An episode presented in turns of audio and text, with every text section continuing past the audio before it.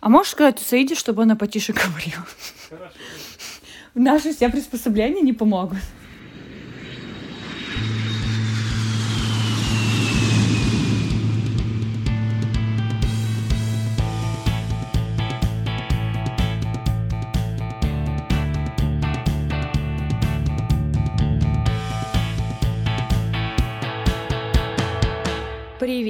Меня зовут Галина, и это подкаст «Где родился, там не пригодился». Сегодня у меня в гостях Рустам или Рус, или... э, Люс. Это никак не переводится, это просто созвучно с э, словом «рус». ты переехал из... А из Казахстана после окончания колледжа переехал в Китай, в город Пекин, для изучения языковых курсов и получения сертификата HSK. Откуда взялась идея учиться в Пекине? Все началось с того, что когда мы заканчивали колледж, э, мы сдавали тест, какую профессию ты учишься, ты сдаешь тест именно по этой профессии. После него ты имеешь допуск к сдаче диплома. Потом уже только ты защищаешь диплом. В том году, когда мы сдавали, это был 2012 год, был новый закон о учениках, которые после колледжа выпускаются. А, ведь как было раньше, если ты заканчиваешь один классов, ты сдаешь ЕНТ, это национальный тест, а, и потом только поступаешь в университет уже по результатам ЕНТ. Но так как я не особо хотел сдавать этот ЕНТ, я решил немного вильнуть и э, пойти в колледж после 9 класса, а потом уже напрямую поступить в университет. Если в университет при этом колледже находится, то я могу сразу поступить на второй курс, пропуская первый курс э, с общими... Как они называются? Общими дисциплинами. Да, общими дисциплинами. Спасибо. Но за два месяца до нашей защиты мы уже сдали этот тест профессиональный. Вступил новый закон о сдаче КТА. Это тот же самый национальный тест, только для учи- студентов колледжа, которые хотят поступить в, в университет. А, Начался ажиотаж, ажиотаж в моей группе, все такие не знали, что делать, все искали быстрее репетиторов, чтобы хоть что-то выучить и запомнить. А я как-то особо это, об этом забыл, потому что я в- с третьего курса начал работать. Э, Первый проходил практику сначала, а потом мне понравилось находиться не на учебе, а на работе а, и иметь за это деньги еще. И вот, грубо говоря, на четвертом курсе перед защитой диплома у меня особо пар не было, потому что все пары мы сдали за третий курс. А, ну и четвертый курс у нас была только преддипломная практика, и я мог получить его у себя на работе. А, я работал тогда в турфирме, а, обычным системным администратором. Мы сдали диплом, все забыли об этом тесте. Ну, может, кроме девочек, которые у нас были всего две девочки в группе, не знаю, как они поступили на, на профессию вычислительной техники и программного обеспечения, но Назови нормально, какая профессия? Вычислительная техника и программное обеспечение. Ну, программист. Я как раз тогда работал, и у меня был друг с колледжа, он тоже интересовался программированием, разработкой, и мы с ним часто общались вместе. Потом мы начали задумываться о поступлении в университет, он спросил у меня в тот день, я сидел на работе, и он меня спросил, в какой университет ты будешь поступать.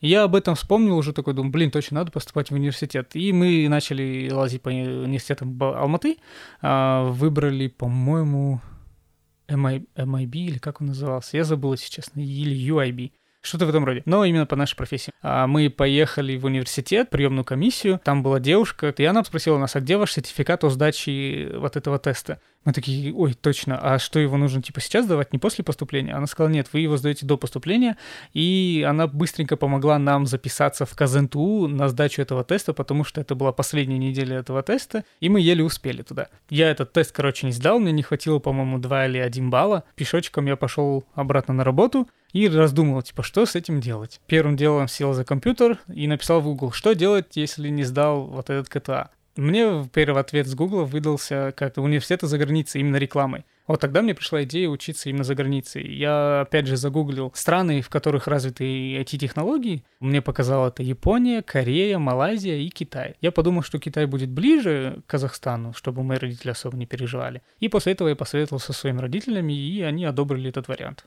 Вот так я переехал в Пекин. То есть ты звонишь маме, говоришь, мам, я тут решил, поеду в Китай учиться в Пекин. И она... Я позвонил маме, напомнил о том, что я не набрал 2 балла, и сообщил, что есть вариант поехать в Китай, и рассказал, как, мне, как я до этого дошел. Потом она сказала, ты можешь поинтересоваться, как вообще туда поступить, что нужно для этого сделать, и все. А так как я работал в турфирме, визу мне было получить не совсем сложно, так скажем. Я просто выдал свой паспорт один, одному из менеджеров нашей компании, и она мне сделала туристическую визу. После, после этого я уже улетел в Китай, и при поступлении в колледж мне ее поменяли на учебную визу. Сколько времени прошло между тем, как ты решил, что, наверное, тебе нужно ехать учиться в Китай до твоего первого дня учебы?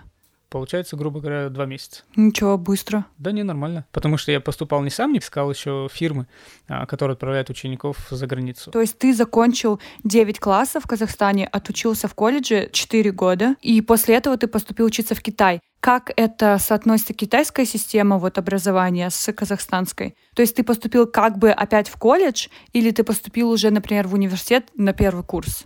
Нет, я сначала поступил в молодежный политический колледж, так можно сказать по-русски? Ну да. Ага. А я сначала поступил в этот колледж на языковые курсы. Почему так получилось, что вы договорились на одно, а получилось, что ты учился в другом месте? Если ты знаешь, мои родители довольно пытаются строго ко мне относиться и знают мой характер бездельника, так скажем, разглядя. При том, что ты старший сын в семье и вроде бы как должен быть самым ответственным и заботящимся обо всех, помогающим родителям. Да, да, вот. А они спрашивали именно такую строгую школу, где с утра до вечера я буду учиться, ночью спать там и просыпаться опять только на учебе. А, это была школа закрытого типа, она находилась в центре Пекина, и она славилась тем, что она выпускала очень сильных китаистов. Когда мы пришли первый раз в эту школу, на воротах а, я увидел запрещающий знак с э, английским словом «казах». Получается, это обозначало то, что казахи здесь типа запрещены. Меня это очень удивило, я показал об этом девушке, которая меня встречала, вот представитель этой компании. Мы посмеялись вместе, не поняли почему, потому что это же эта девушка как раз выпускница этой школы. А, она выпустилась оттуда года два, по-моему, назад. Она казашка? Да, она казашка. Мы уже оплатили э, регистрационный взнос, мы уже, они уже подали мои документы к ним, меня пригласили, Получается, мы пришли, а меня не пускают в эту школу на учебу. Оказалось, вся проблема в том, что они могли бы принять меня туда, но если бы мне было до 18 лет. Тогда они меня приняли, я бы отучился полную программу и выпустился оттуда. Проблема в том, что все их ученики — это несовершеннолетние. Если бы я, как совершеннолетний студент, поступил к ним в школу, то родители других студентов могли бы устроить скандал, им забрать документы. Были студенты из Казахстана, совершеннолетние, которых они принимали, обучали отдельно с остальными студентами из СНГ.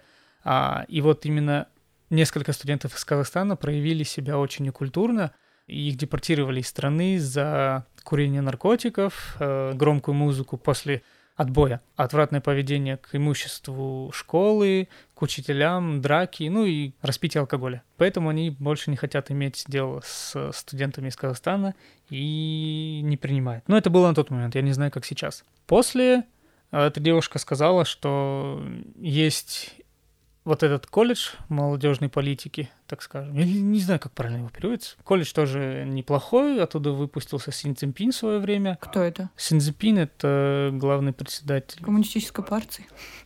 Спасибо, Галя. И именно вот этим он славился, и все хотели туда поступать. Вот, я поступил тут, в этот колледж, и я не пожалел на самом деле. Пожалел только о своем поведении, и все. О каком поведении? Ну, это я сейчас понимаю, что вот в тот момент, когда я был в этом колледже два года, нужно было больше общаться именно с носителями языка, нежели с э, ребятами из других стран, в общежитии которого мы жили. Об этом я жалею. Я бы выучил язык намного раньше. А ты когда ехал туда учиться, когда ты понимал, что вот я сейчас здесь буду учиться, главное для тебя было учиться или быть занятым чем-то и делать вид, что ты занят? И учишься, как все твои сверстники, друзья, если честно, я помню, в самолете испытывал очень странные ощущения. Мне было очень интересно посмотреть на другую страну и именно находиться в ней постоянно. Потому что, ну, до этого мы летали отдыхать, да. Ну, ты отдыхаешь, это короткое время, ты не успеваешь изучить э, повседневную жизнь других людей, других эм, национальностей, других кровей, так скажем. И мне было интересно именно почувствовать себя в середине вот этой китайской жизни, в середине а, полудемократии, полукоммунизма, непонятной, короче, политической деятельности. Сколько лет ты проучился в Китае и прожил? Полных шесть лет, да. Когда ты понял, что ты говоришь на китайском? Был этот момент такой, как осознание того, что, о боже, а я же правда говорю на этом языке, и меня понимают, и это так классно. Я не помню. Не было такого? Я помню один раз, когда мы выпивали с моим другом пиво. Это было в Шиньяне. По-моему, было 8 бутылок на двоих, я понимал, что это будет мало, и мы поперлись за еще двумя ящиками этого пива. Именно тот момент, когда я ему сказал, что-то здесь совсем маловато, давай пойдем и купим еще, я, по-моему, тогда я осознал, что, ой, я это же прямо на полном китайском сказал, и даже без грамматических ошибок.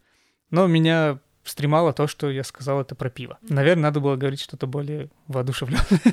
Не, не воодушевленное, как правильно сказать? Более...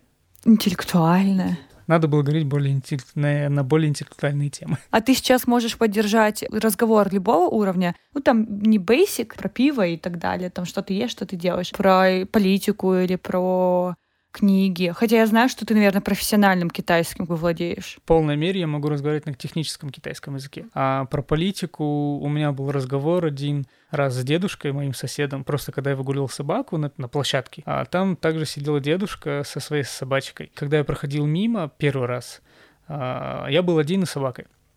Потом я пошел за посылками, пока гулял с собакой, и встретил свою девушку после учебы, и мы пошли обратно домой. Перед тем, как войти в подъезд, э, этот дедушка крикнул «Советский Союз». Мы обернулись, пытаясь понять, где звучит русская речь, и сидел только этот дедушка. Вот тот самый дедушка, как сидел, так и сидит. Когда мы уже на него посмотрели, он еще раз крикнул «Советский Союз». Мы поняли, что это звуки должны от него, мы подошли с ним пообщаться. Я с ним разговаривал на китайском, а он разговаривал тоже на китайском. Но иногда он вставлял русские слова. Было смешно, когда он, указывая пальцем на свою собаку, говорил «пес, собака». Я узнал от него, что его родители еще успели застать вот то советское время, когда в городе Далянь э, были советские солдаты, морской флот. Он мне рассказал свои истории, просил меня, что я думаю о марксис... марксизме. Марксизме. Марксизме, да. что я думаю о марксизме, о Сталине и Ленине. Я ему честно сказал, что я слишком молод, я не застал это время, а, но со слов моих родителей почему-то им всем нравилось. Почему-то. И это был единственный политический диалог на политические темы вот в Китае. Не считая моментов, когда ты едешь в такси, и какой-нибудь таксист говорит, Путин красавчик, Обама лох. Это было максимум. Сколько времени заняло у тебя вот изучение китайского, чтобы уже мочь изъясняться? Я бы сказал, что все шесть лет, которые там находился. Комплексуешь по поводу акцента? Не, было прикольно. Ну, как бы я азиатской внешности. Жители Китая, ну, не знаю, Пекина, Даляня, где я находился, Шиньяна, никогда не видели во мне иностранца. Они видели во мне симпатичного китайца, не более. Ну, может быть, метиса с уйгуром. Потому что у тебя глаза чуть больше? Да, да потому что у меня глаза чуть больше, и волосы не жесткие, как у азиатов. Ну и рост. Северные китайцы, они достаточно как, грубо говоря, 180 и 190 тоже имеется. Это нормальный рост. Ладно, на Северном Китае. Когда я был в метро со своей девушкой, она русская с Владивостока, всегда подходили к ней фотографироваться, потому что она, ну, блондинка, на 170 6 ростом, ну, на меня никогда никто не обращал внимания. После примерно четвертого раза а, мне надоело, что наши прогулки всегда прерываются какими-нибудь китайцами из а, деревень, маленьких городов, потому что в Пекине таких очень много, и они особо, не особо воспитаны. Им нормально подошли опять люди попыта, попытаться фото, сфото, попросить сфотографироваться. А, я сказал, что каждое фото 10 юаней. А, мне на чистом северном акценте начали говорить, типа, да что ты, тебе жалко поделиться иностранкой. А, я тогда еще толком не понял этот акцент, я сказал, типа, что, я не понимаю. А, они мне сказали уже на путунхуа, это упрощенный китайский язык, так скажем, который используется в Пекине, ну, везде. Мне медленно объяснили тебе, что сложно поделиться иностранкой и дать мне с ней сфотографироваться. Я сказал, ну, как бы, это моя девушка, я тоже не китаец. И я увидел первый раз широкие китайские глаза. Прикол. Ну, это еще началось, эти глаза начали расширяться после того, как я просто открыл рот. С тобой потом не сфотографировался? Нет, он обиделся и ушел. Но благодаря своей азиатской внешности у тебя не было никаких там неприятных вещей в Китае. Ты имеешь в виду о каком-то национализме со стороны китайцев ко мне? Ну, со стороны китайцев или других иностранцев. Вообще в Китае много же иностранцев? Да, немало.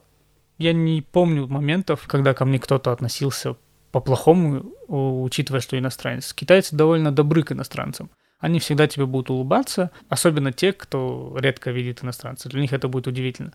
Да, он может сделать какую-то глупость, ты как иностранец будешь считать, что это глупость, и это некрасиво или м- некультурно. Например?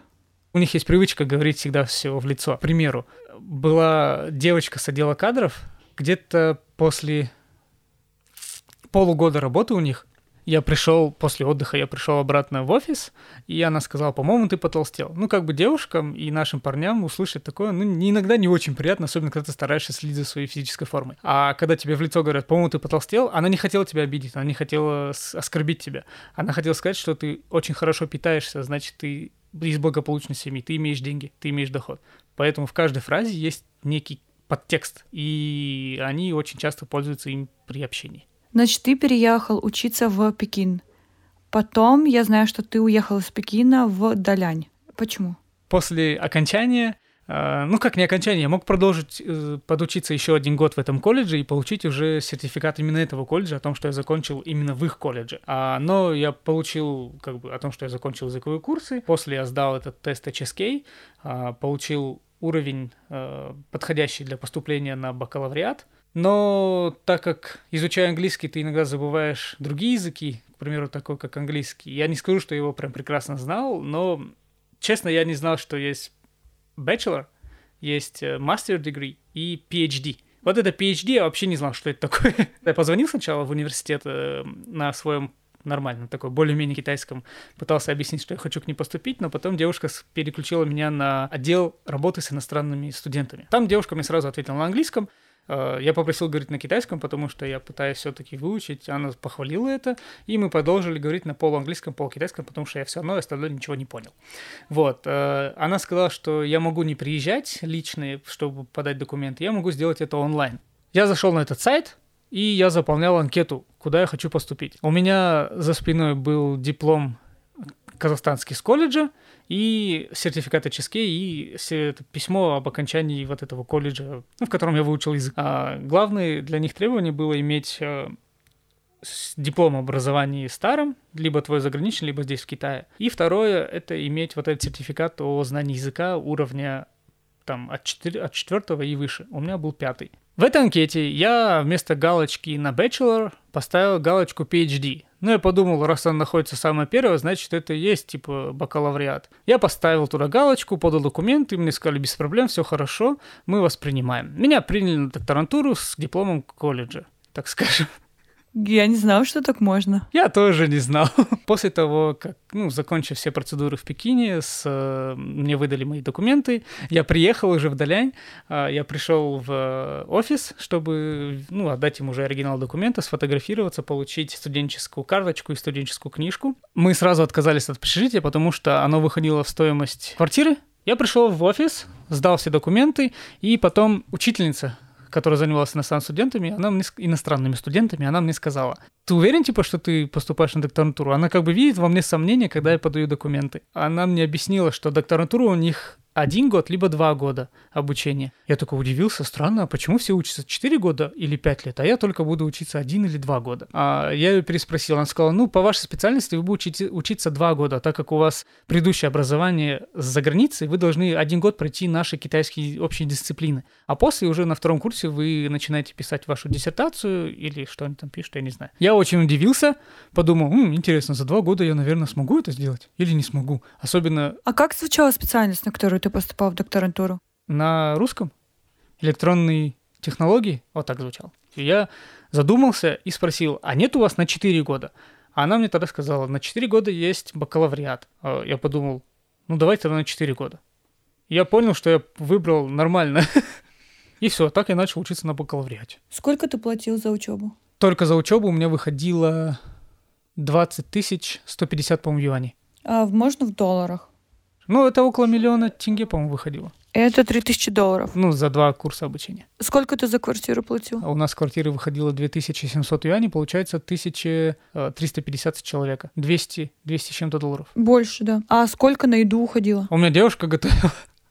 Мы просто приходили в магазин, в Walmart, мы закупались овощами и мясом. Walmart? Да, там есть Walmart. В Китае есть Walmart? Да. Это страшное место проникло даже в Китай. Почему коммунизм не защитился от Walmart? Я поэтому и говорю, что там полудемократия, полукоммунизм. Как это? Это когда тебе надо, чтобы получить одну справку, ты бегаешь по тысяче кабинетов, но не можешь дать взятку. Взятку ты никому там не можешь дать. В этом заключается коммунизм. Да. А демократия в том, что тебе за одну бумажку нужно пробежать тысячу кабинетов. Были проблемы какие-то с законом, с полицией у тебя? Я купил себе байк, Ну, он выглядел, конечно, дерзко, красиво, но он был электрический на 175 ватт, по-моему. На, на нем покатался, грубо говоря, два, по-моему, дня, что ли. С утра я отвез подругу а, на учебу. А, мимо меня проезжал полицейский на обычном мотоцикле и спросил, типа, что это у тебя? Я говорю, это электрический мотоцикл. Он такой, а, ну хорошо, и уехал дальше. У меня почти садилась батарейка уже, ну, уже севший аккумулятор, скорость сильную ты не, раз, не сможешь раз, развить. Я подъехал к перекрестку пересеча дорогу, все, я уже в университете, грубо говоря, на территории университета. Обычно в час пик, это утром, в обед и вечером, на, на загруженных перекрестках, так скажем, а их там достаточно много, в Китае стоят э, регулировщики. Я облокотился на бордюр, ну, одной ногой встал как бы в ожидании зеленого света. Регулировщик подбежал быстро ко мне, выхватил у меня ключи, вытащил ключи из зажигания и сразу вызвал э, я так понял, инспектора. А, в общем, ситуация оказалась вот в чем. В Даляне были запрещены двухколесные средства передвижения а, с 11 июня 2006 года. Если ты купил этот байк, мотоцикл, мопед, неважно, именно двухколесное транспортное средство до 2006 года, ты имеешь право ездить, потому что у тебя есть регистрационный номер, регистрационные номера и техпаспорт на, эту, на это транспортное средство. А запрещено это потому, что из-за холмистой поверхности в этом городе у них э, на дорогах нет места для того, чтобы нарисовать линию для двухколесного транспортного средства. Это типа мопеды и мотоциклы. Она должна быть отдельно находиться рядом, грубо говоря, с бордюром. Так как этого нет, значит, и запрещены такие транспортные средства. И после 2006 года ты не можешь получить техпаспорт и зарегистрировать э, свой мотоцикл и получить на него номера. Так полицейский же на мотоцикле приехал. Да, но только полицейские это могут. Они имеют право использовать. Они же полицейские. Как я узнал позже, э, есть мопеды вот эти вот такие обычные двухколесные, они невысокие, невысокие по мощности, но ими пользуются курьеры, доставщики еды, а их очень много в Китае. И они просто разворачиваются и уезжают от этого полицейского, они стоят и ждут, пока он ключи вытащит. Надо было просто валить, короче. Ну, у меня его изъяли, а потом около месяца я дергал своего друга-китайца, с которым мы были а, в одном кружке по 3D-принтингу, а, чтобы он помогал мне общаться с сотрудниками полиции и как-то вытащить его. А, мы даже пытались ему подарки какие-то приносить, типа в виде сигарет. Ну, для них это такой знак. Когда ты даешь сигареты, делишься сигаретами или даришь пачку сигарет, а если она еще дорогая, то ты проявляешь уважение и как бы... Эм... То есть это не взятка? Пачка сигарет это не считается взяткой. У меня не получилось вытащить этот байк по причине того, что у меня не было во-первых, времени, а во-вторых, возможностей. А штрафы ты заплатил? Нет, я ничего не платил, я больше не привлекался никакой ответственности, на меня забили. Очень хорошо. Я называю это подарком Коммунистической партии Китая. Да, точно. Ты работал? Я работал э, в Китае, я не знаю, помощник, переводчик, директор фирма Светофор. Они занимались продажей продуктов. Я не знаю, может, кто-нибудь знает из твоих слушателей эту, этот магазин. Он есть на территории СНГ точно. В Казахстане точно есть. В России его много. Они представляют себя как территория низких цен и супермаркет складского типа. И они пытались продвинуть эту сеть, эту идею в Китае. Продвинули? А, нет. Нет, не получилось, не зашло. Почему, как думаешь? А, потому что китайцы приходили за российскими продуктами, потому что на вывеске везде висело, что это русский магазин. А, ну и реклама все себя представляла как именно русский, российский магазин, не русский, извините, российский магазин. Российский, из российских продуктов была мука двух сортов, водка трех видов, а, украинское пиво и конфеты. Все остальное эта директриса покупала в Китае. Получается, продавала китайские продукты. А почему? Ей не нравилась идея иностранного магазина. Ей нужна была идея местного магазина. Несовпадение культур, так скажем. Угу. Вот ты сейчас приехал, что это год, да, как ты вернулся из Китая? Ты скучаешь по китайской еде. Ты сразу начал есть китайскую еду в Китае? Первое, что я попробовал в столовой, Хотя да, я начал с первого дня ее есть, потому что там были очень вкусно пахнущие пельмешки на пару, и они мне прям понравились очень. Тебе не казалось, что ты в Китае, и ты встречаешься с европейской девочкой, это как будто несколько не помогает тебе в твоем образовательном процессе погружения. Я об этом понял после того, как я с ней расстался, что мне нужно было раньше начать общаться с иностранцами, встречаться с китайскими девушками. Если бы я это понял раньше, то язык я выучил бы намного быстрее. Что в Китае красивого? Технологии. Мне нравятся технологии, мне нравится развитость, мне нравится удобство жизни там, так скажем. Мне нравится отношение к народу. Какое оно? Правительство очень хорошо относится к своим гражданам, если они выполняют закон, конечно. Там очень прекрасные дороги, там всегда чисто на улицах, особенно если ты находишься в центре. Э, я говорю о развитых городах, я не говорю о маленьких городах, о селах и аулах. Я говорю о Пекине, Даляне и Шиняне. Это довольно-таки развитые города, и они, скажем, больше, чем миллионники, сто процентов. Наверное, отношение людей, все были ко мне добры, так скажем. Я не знаю, может из-за того, что я был добр к ним, но многие люди были добры ко мне. И люди открыты. Получается, в Даляне учился, а что ты в Шиньяне делал? А в Шиньяне вот эта директриса, они открывали новый филиал магазина. И я там прожил около года. А что ты китаянку в Казахстан не привез, с родителями не познакомил? Я хотел привести одну девушку, но после того, как я уехал, она отказалась ехать. Ну, она как бы и тогда не была особо за, потому что многие э, жители Китая считают Казахстан такой страной третьего мира. Отсталой, так скажем. Она мне говорила прямо, что... А кого проще любить, европейскую девушку или китаянку? Я не любил китаянок. Я относился к ним как к подругам. А про дружбу расскажи мне. А что такое китайская дружба? Скажу, что китайская дружба довольно странная. Ты можешь не общаться со своим другом месяцами, но потом написать ему, и вы все еще будете друзьями. А у нас это не сработает. На тебя обидятся и скажут, ты что, мне даже как дела не мог найти время спросить? Хочешь назад в Китай? А, и да, и нет, честно хотел бы туда вернуться, если бы у меня была уже какая-то работа ну, как бы меня куда-то пригласили в компанию, э, мы обговорили мою зарплату, где я буду жить, тогда да, я бы вернулся и продолжал работать. А опять вернуться просто так на обум нет. Я бы... А вообще, китайских компаний же так много, и мне кажется, они где-то по всему миру. Да, классно, я бы не отказался в любую точку мира поехать работать на китайцев, да, потому что у меня сто процентов будет неплохая зарплата. Ищешь работу, рассылаешь резюме? Да, конечно, я рассылал в Таиланд, Тайвань, а, и Канада. Три твоих сильных качества. Руки из жопы, э, длинный язык. Ну, мне нравится, я реально, мне нравится техника разбираться в ней. Как это назвать? Что хочешь делать через пять лет? Быть счастливым. Если честно, это довольно сложный вопрос. Я не могу представить себя через пять лет. Я хотел бы видеть себя через пять лет э, счастливым человеком, может быть, семейным, можно и не быть семейным, я не против, э, как пойдет но желательно с хорошим достатком, потому что я не хочу а, в чем-то себя ограничивать, так скажем. Это был подкаст «Где родился, там не пригодился». Мы благодарим вас, что были с нами. Присоединяйтесь к нашим беседам как активный слушатель. Пишите, если вы хотите рассказать мне свою историю миграции в формате подкаста. Находите – занимательную информацию о моих гостях на странице в Инстаграм Галина, нижнее подчеркивание, орг. Подкаст выходит каждые две недели в среду. До среды! Идем, минуту. Ровно час вы уже, больше часа. Да, да. А у меня еще куча историй.